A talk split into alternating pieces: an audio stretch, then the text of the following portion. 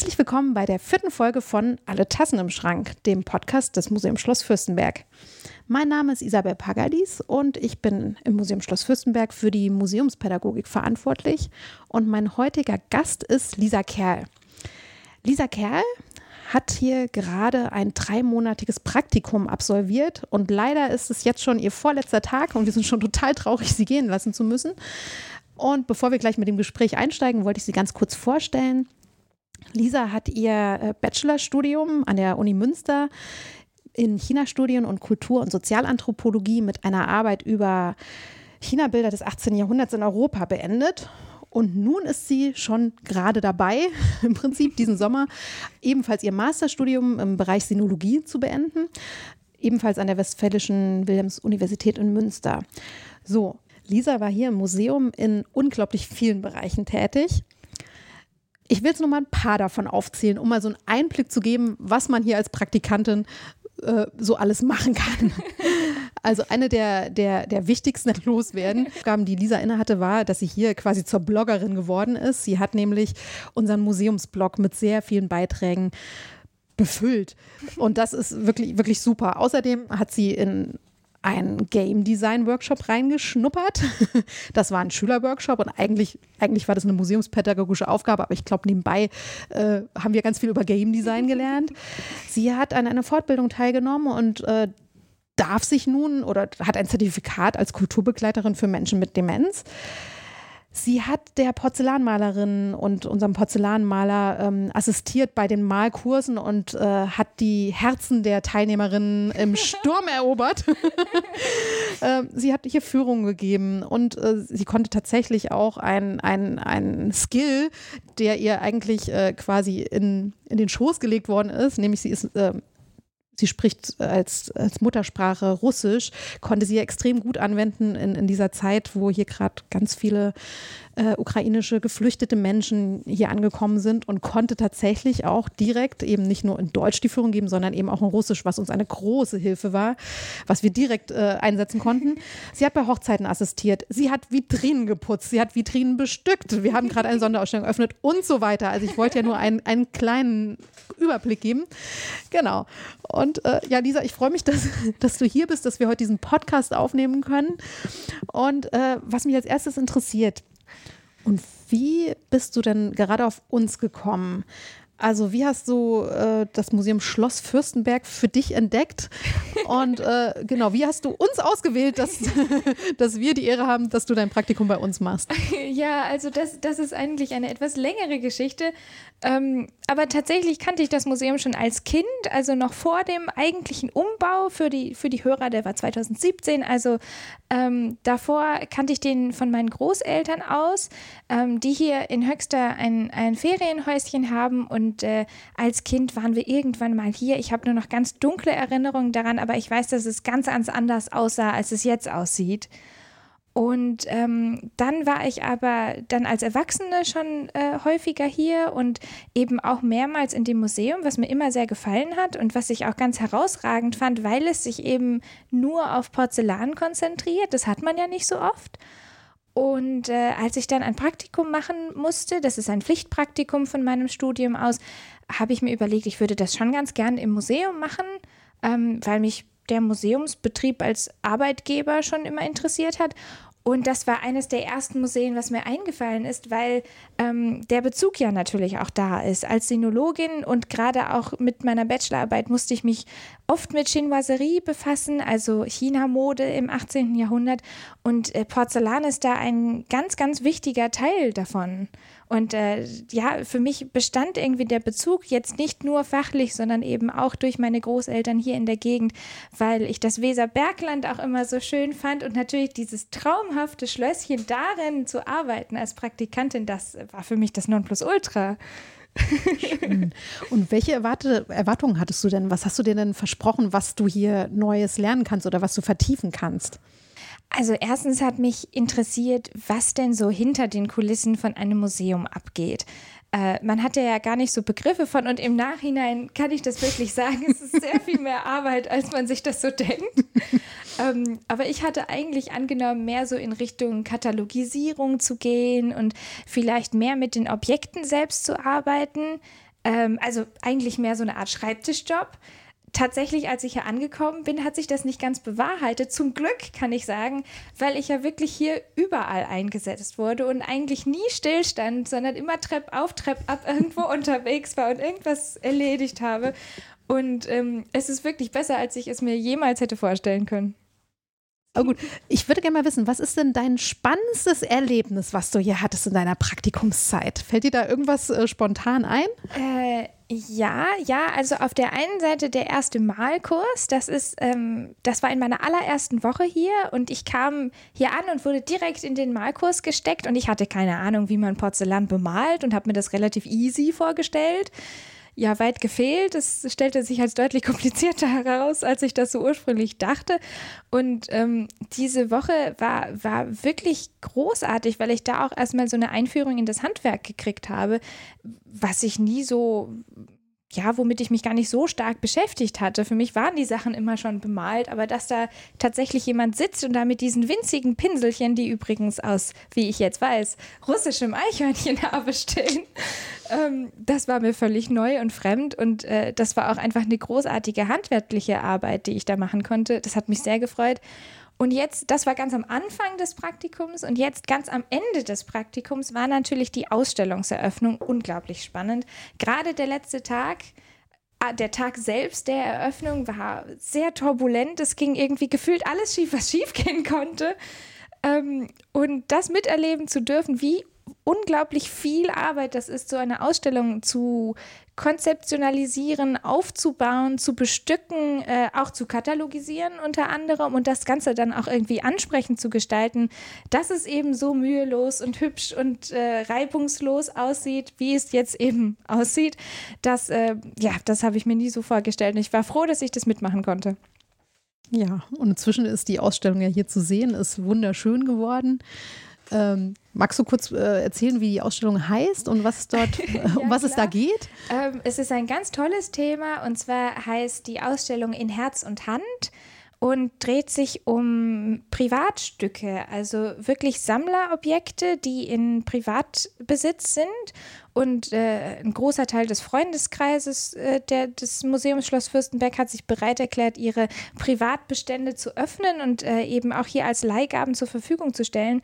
Und äh, da sind solche Schätze aufgekommen, auch Dinge, die teilweise vielleicht nur noch ein, zweimal überhaupt vorhanden sind, weil sie, manchmal, weil sie auch gar nicht öfter ähm, hergestellt wurden, manchmal aber auch, weil sie einfach verschütt gegangen sind über, über die Jahrhunderte.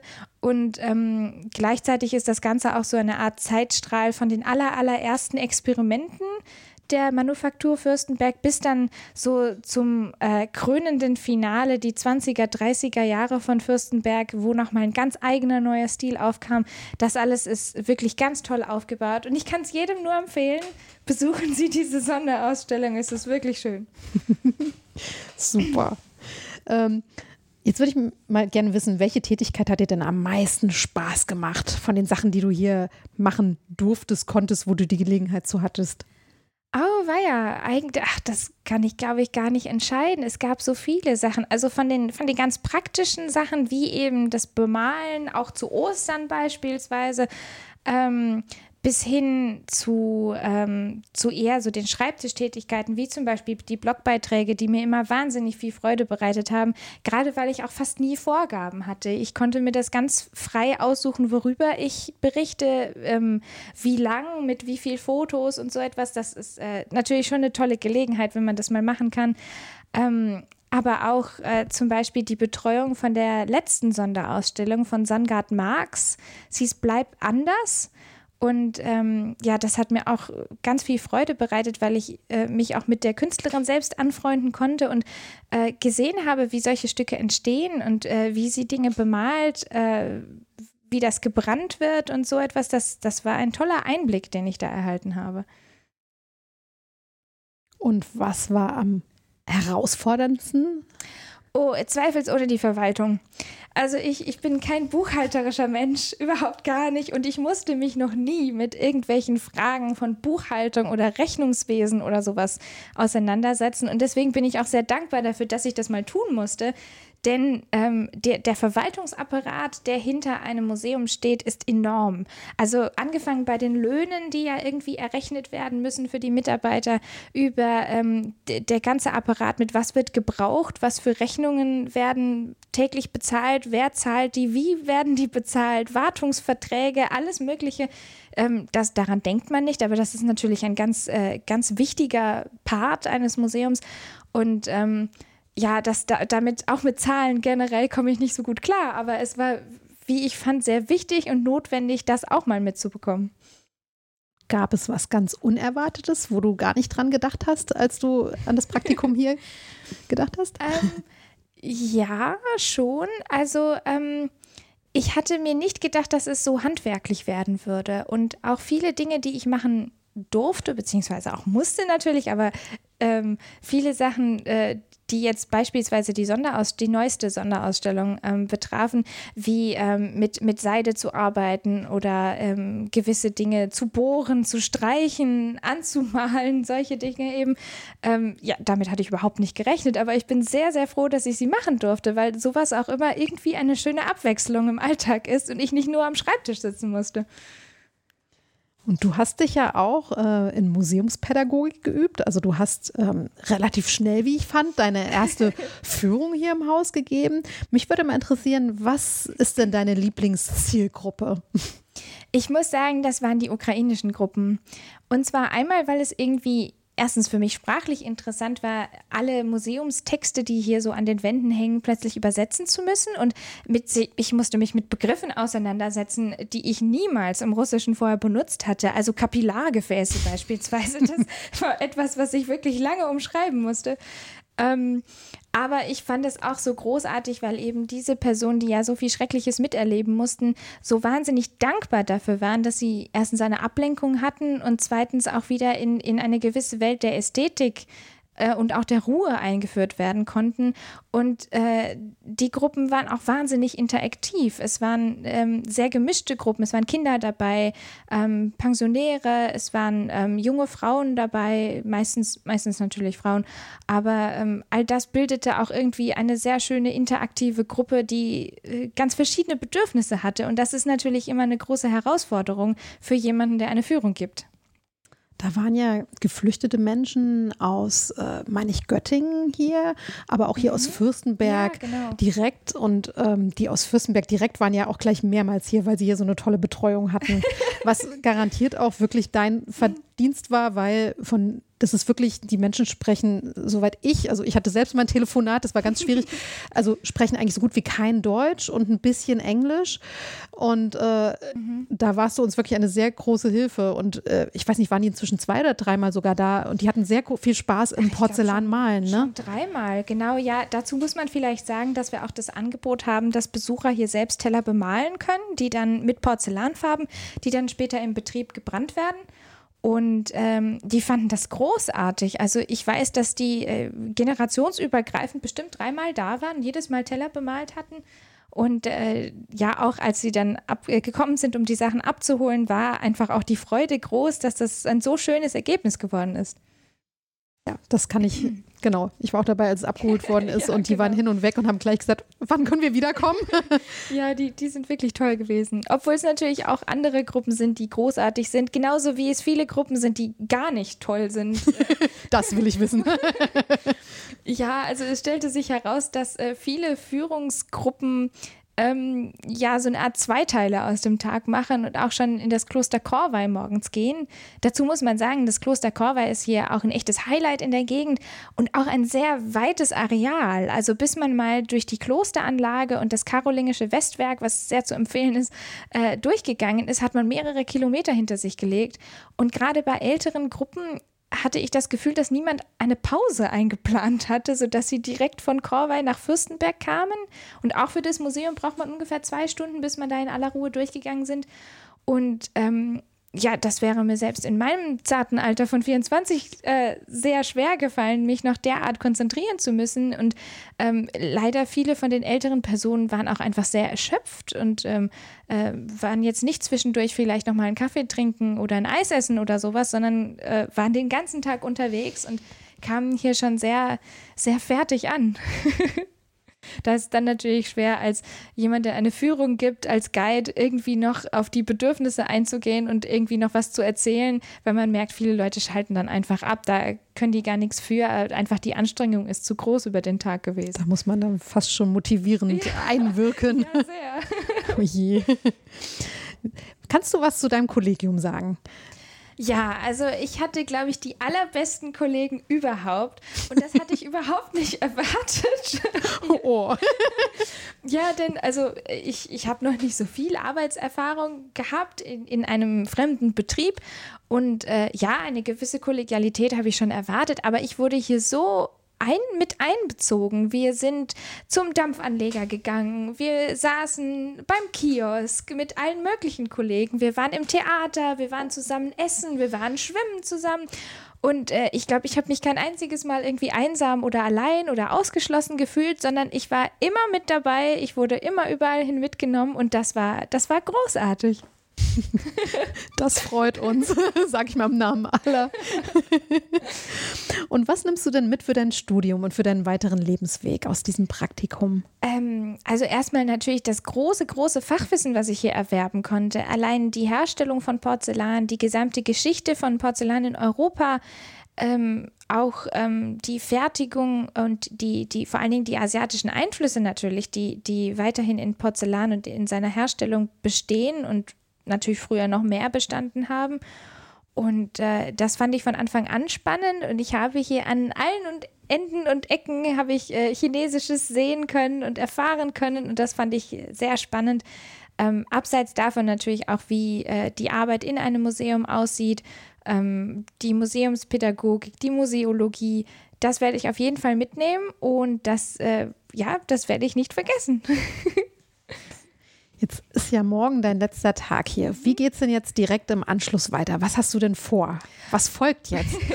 uh, dann, dann war das Praktikum fast schon Urlaub. Wenn ich nach Hause komme, ähm, fange ich direkt an, meine Masterarbeit zu schreiben. Äh, da habe ich auch ein bisschen Zeitdruck, muss ich zugeben. Und danach hoffe ich, wenn mein Studium, mein Masterstudium abgeschlossen ist, äh, dass ich dann im Herbst beginnen kann zu promovieren. Das wäre ein großer Wunsch. Und äh, ja, ich hoffe, der geht in Erfüllung. Hat denn deine Masterarbeit auch irgendwas im weitesten Sinne mit Porzellan zu tun? Uh, das wird schwierig. Ich, ja, vielleicht ganz, ganz am Rande. Also meine Masterarbeit dreht sich um äh, Missionsstudien. Also die Basler Mission, eine protestantische Mission, die ungefähr von 1850 bis circa 1950 in Südchina missioniert hat. Und mit Porzellan vielleicht deshalb, weil die ganzen Missionare, die äh, nach China kamen, teilweise auch ihr Geschirr mitgenommen haben, was relativ merkwürdig ist, wie ich finde, weil man ja doch ganz schön viel Geschirr in China finden kann. Aber viele von denen haben sogar eine Haushaltsbewilligung bekommen mit einer Aufstellung, was sie alles mitnehmen durften und äh, was, was ihnen alles von zu Hause aus bezahlt wurde von der Basler Mission. Und Porzellan war eben auch dabei, interessanterweise. Okay. Und du äh, guckst dir wirklich diese, diese Bestandslisten dann auch an? Nein, die jetzt nicht. Also so nebenbei. ich habe welche gefunden tatsächlich. Ich war im Basler Missionsarchiv und habe da ganz viel stöbern dürfen. Und ja, so ein paar Bestandslisten habe ich gesehen. Das war ähm, sehr interessant und auch ein bisschen skurril, was da alles mit aufgezählt wurde. Ähm, tatsächlich sogar von ganz persönlichen Dingen wie Bilderrahmen oder Zahnbürsten oder so etwas. Aber ähm, eigentlich dreht sich bei mir um den Spracherwerb und um das klassische Chinesisch, was jeder Missionar lernen musste. Und ähm, ich untersuche dann, inwiefern und in welche Gewichtung klassisches Chinesisch gelehrt wurde und was die Missionare damit anfangen konnten. Und wie äh, findet man das jetzt heutzutage noch raus? Also wie, wo findest du Indizien dafür, wie gut ihr Chinesisch war oder wie sie es angewendet haben? Und das ist wahnsinnig spannend und ich kam mir vor wie so ein Fernsehdetektiv. ich, ähm, ich hatte ein Stipendium beantragt und auch bekommen, dass ich in das Basler Missionsarchiv durfte. Und äh, dazu muss man sagen, dass die Basler Mission eine sehr, sehr straff geführte Mission war. Also jeder Missionar musste Quartalsberichte und Halbjahresberichte und Jahresberichte schicken. Ähm, natürlich die private Korrespondenz, all das war aufbewahrt im Basler Archiv. Und äh, ich durfte mir ganz private Briefe durchlesen. Ich habe Bestandslisten gehabt. Ich habe ähm, Bibliotheksindizes sehen können und Kataloge. Ähm, und im Nachhinein kann, kann man halt genau sehen, dass zum Beispiel Missionare geschrieben haben, ich habe solche Probleme hier in China, Chinesisch zu lernen. In dem Fall ist es Hakka-Chinesisch, also noch ein Dialekt einer Minderheit. Ähm, und ich musste das und das und das lesen und das hat mich völlig überfordert oder eben auch andersrum mit, ich habe die Schönheit der chinesischen Sprache entdeckt und ich habe dies und das lesen können und mein chinesischer Lehrer hat mit mir dies und das besprochen. Ähm, das kann man tatsächlich relativ deutlich auch erkennen. Die haben nicht nur gesprochen, die haben nicht nur das, das mündliche Chinesisch gelernt, sondern die haben auch geschrieben. Ja, ja, obwohl ähm, natürlich schon, äh, gerade bei Hakka-Chinesisch, diese, diese chinesische Minderheit, das klingt sehr eigen, also es ist fast schon wie eine eigene Sprache. Die Priorität lag natürlich schon dabei, dass ein Missionar eine Konversation fließend führen kann. Das heißt, schriftlich war das natürlich auch wichtig, aber sie hatten ihre Sekretäre und ihre eigenen chinesischen Beamten, ihre, die, die halt in ihrer eigenen Schrift dann Korrespondenzen übernehmen konnten. Das heißt, der Missionar selbst hatte natürlich auch einen Fokus auf, auf vor allen Dingen sakraler Literatur, also die gesamte christliche Literatur, die er dann ja auch übersetzen musste beziehungsweise weitergeben musste, da lag der Fokus drauf und äh, klassisches Chinesisch und die chinesische Literatur war so nice to have und man sollte einen Eindruck von der Literatur und der Kultur erhalten. Aber der Fokus und die Priorität lag natürlich schon darauf, sich verständlich mit seiner, seiner Gruppe von zu Missionierenden unterhalten zu können. Und wie bist du auf dieses Thema gekommen? Also auch wieder ein, ein unfassbarer Zufall. ähm, eigentlich wollte ich etwas ganz anderes machen, aber ich hatte, mein, mein Professor hatte sich mit irgendwas beschäftigt und einen Brief in die Hand bekommen von einem Archivar. Und das war etwas aus der Basler Mission. Und es war ein sehr interessanter Brief, weil er eben sehr spezifisch auf das Leben von Missionaren in China einging zu der Zeit von der Basler Mission. Und das hat ihn gepackt thematisch und das hat er mir direkt in die Hand gedrückt, weil er wusste, ich finde das spannend. Und irgendwie hat mich das dann nicht mehr losgelassen und daraus hat sich dann dieses Masterarbeitsthema ähm, gesponnen. Und gerade auch, weil ich halt in das Archiv konnte, das, das fand ich wahnsinnig spannend. Und das ist wirklich etwas, wo noch nicht viel zu gearbeitet worden ist und wo man richtig wühlen muss. Das, ähm, das hat mir sehr gefallen und ich, ich hoffe, die Arbeit wird auch erfolgreich. Ja, also ich finde das für eine Masterarbeit schon, ähm, schon ziemlich äh, qualitativ hochwertig von, von, dem, von dem Forschungsinput die, oder, oder, ja, die, die Forschung, die man da rausholen muss. Äh, wirst du das auch dann erweitern in deiner Promotion? Oder? Ähm, ja, das hoffe ich. Ähm, das, das konkrete Thema steht noch nicht fest. Das wird sich jetzt anhand der Masterarbeit zeigen, je nachdem, wie gut die ausfällt, ob ich weitermache oder nicht. Aber ähm, weil das klingt ja so, als könnte man da definitiv ja, irgendwie äh, ein Forschungsprojekt anschließen. Das auf jeden Fall. Also es, es äh, steht und fällt auch ein bisschen mit, ähm, mit dem, was ich jetzt noch weitermachen kann. Ähm, äh, für, um weiter in dieser Missionsforschung jetzt bei der Basler Mission zu sein, müsste ich dann wahrscheinlich irgendwann Hacker-Chinesisch lernen und mich mehr damit beschäftigen, ob ich das möchte, ob ich das von dem Aufwand her schaffe und die Zeit dafür habe in drei Jahren Promotion, das ist nochmal eine andere Geschichte. Aber ich bin sicher, mir wird schon was Passendes einfallen. Jetzt, genau, hast du das ja schon aufgezählt. Äh, welche Arten von Chinesisch sprichst du denn? Oder? Tatsächlich äh, nicht, nicht sonderlich viele. Also ich habe Mandarin-Chinesisch lernen müssen für mein Studium, beziehungsweise müssen lernen dürfen. Und äh, dann der Fokus auch in meinem Masterstudium liegt auf klassischem Chinesisch. Also das ist so in etwa wie bei uns Latein.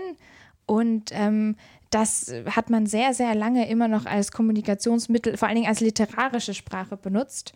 Und äh, ja, da liegt auch einfach der Studienfokus drauf bei uns. Mehr nicht. Das war's. Mehr, mehr Chinesisch kann ich nicht.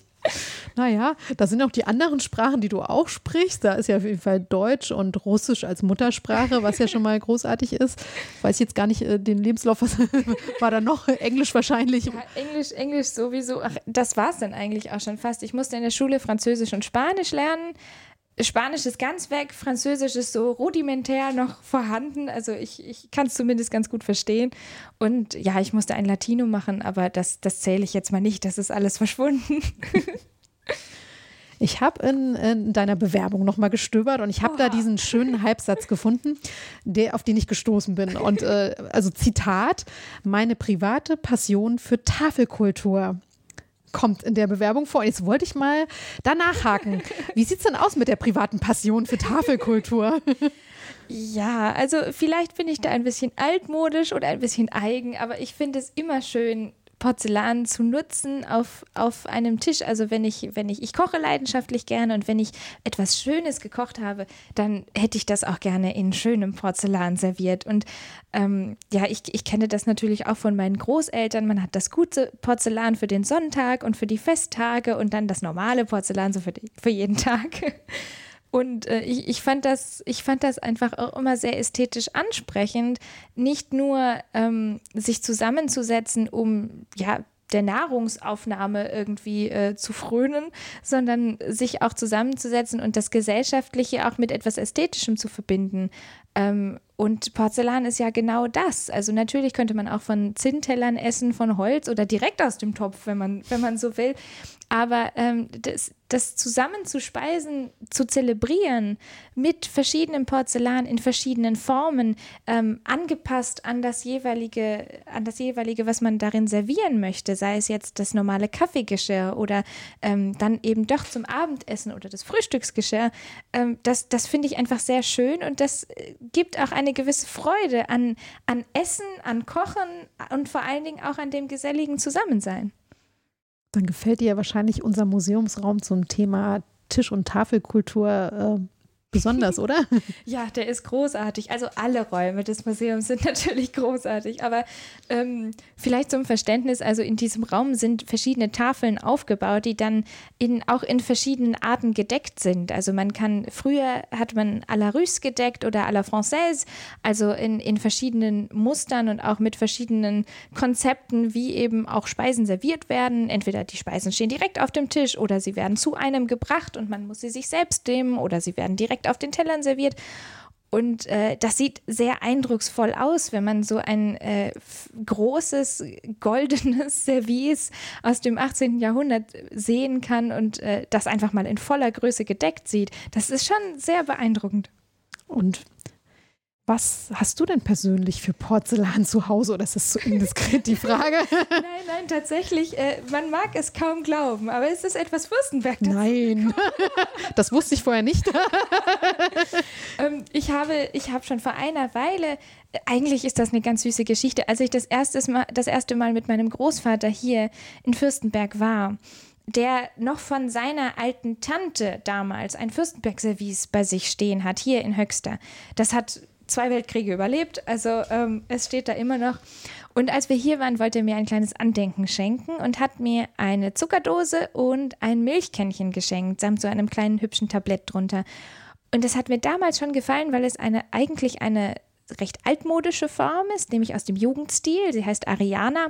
Und man hatte das Ganze versucht, ein bisschen zu modernisieren, indem man die, die hübsche Zwiebelmusterbemalung weggelassen hat. Und es war jetzt rein weiß, also relativ modern und zeitlos, aber doch eben mit dieser schönen, verschnörkelten Jugendstilform. Und das hat mir gefallen. Und ich habe angefangen, oder mein, mein Partner und ich haben angefangen zu sammeln. Und hier und da haben wir mal gesehen, ach, hier ist eine Kaffeekanne und hier haben wir dann vielleicht doch mal die Butterdose. Und als ich dann hier ankam, konnte ich nicht mehr anders und habe mich damit komplett eingedeckt. Gott sei Dank gab es Ausverkäufe vom Werksverkauf. Und äh, ich glaube, man, man entwickelt auch einen ganz anderen Blick auch auf die Qualität und die Handwerk Handwerkskunst, die eine Manufaktur und nicht etwa eine Fabrik mit sich bringt und was für hervorragende Produkte daraus entstehen. Und das weiß ich jetzt natürlich sehr zu schätzen. Also die, du hast sehr von den weißen Wochen profitiert, ja, die unser Werksverkauf anbietet. Ja, dann äh, alle Tassen im Schrank oder nicht? Viel zu wenig, es fehlen immer noch etliche. Alles klar. Naja, du weißt ja jetzt, äh, wo du hinkommen kannst, wenn, wenn du noch mehr brauchst. Äh. Ja, ich glaube, der Bedarf ist endlos.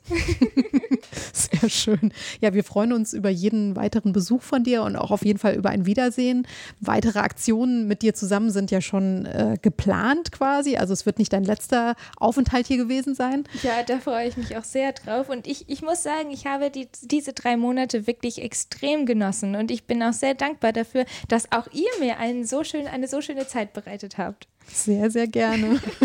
ja, dann vielen Dank nochmal, dass du heute ähm, dieses, dieses Interview quasi mitgemacht hast. Ähm, ja, ich danke ebenso. Und äh, ja, liebe Hörer, dann äh, wir freuen uns auf das nächste Mal und äh, sagen Tschüss. Tschüss. tschüss.